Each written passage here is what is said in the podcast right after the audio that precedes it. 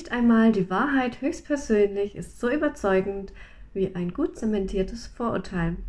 Ich finde diesen Spruch ganz passend im Bereich Hundefutter und Katzenfutter.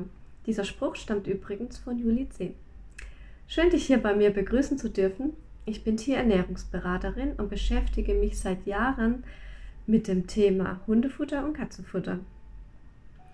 Mir liegt eine natürliche und ausgewogene Ernährung sehr am Herzen und trotzdem gehöre ich nicht zu den Baufern. Ich möchte mit vielen Mythen rund um das Thema Hundefutter und Katzenfutter aufräumen. Du bekommst praktisch eine Abkürzung durch das ganze Wirrwarr und kannst am Ende selbst entscheiden, welche Fütterungsweise zu deinen Fellnasen, zu dir und zu deiner Lebenssituation passt.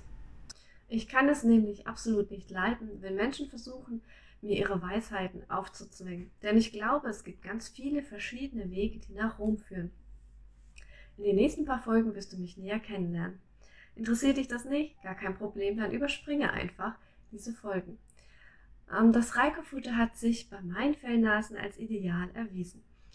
Daher werde ich auch hierzu ein paar Folgen aufnehmen und versuchen, Mythen aus dem Weg zu räumen und dir Klarheit zu verschaffen. Also sei gespannt und los geht's.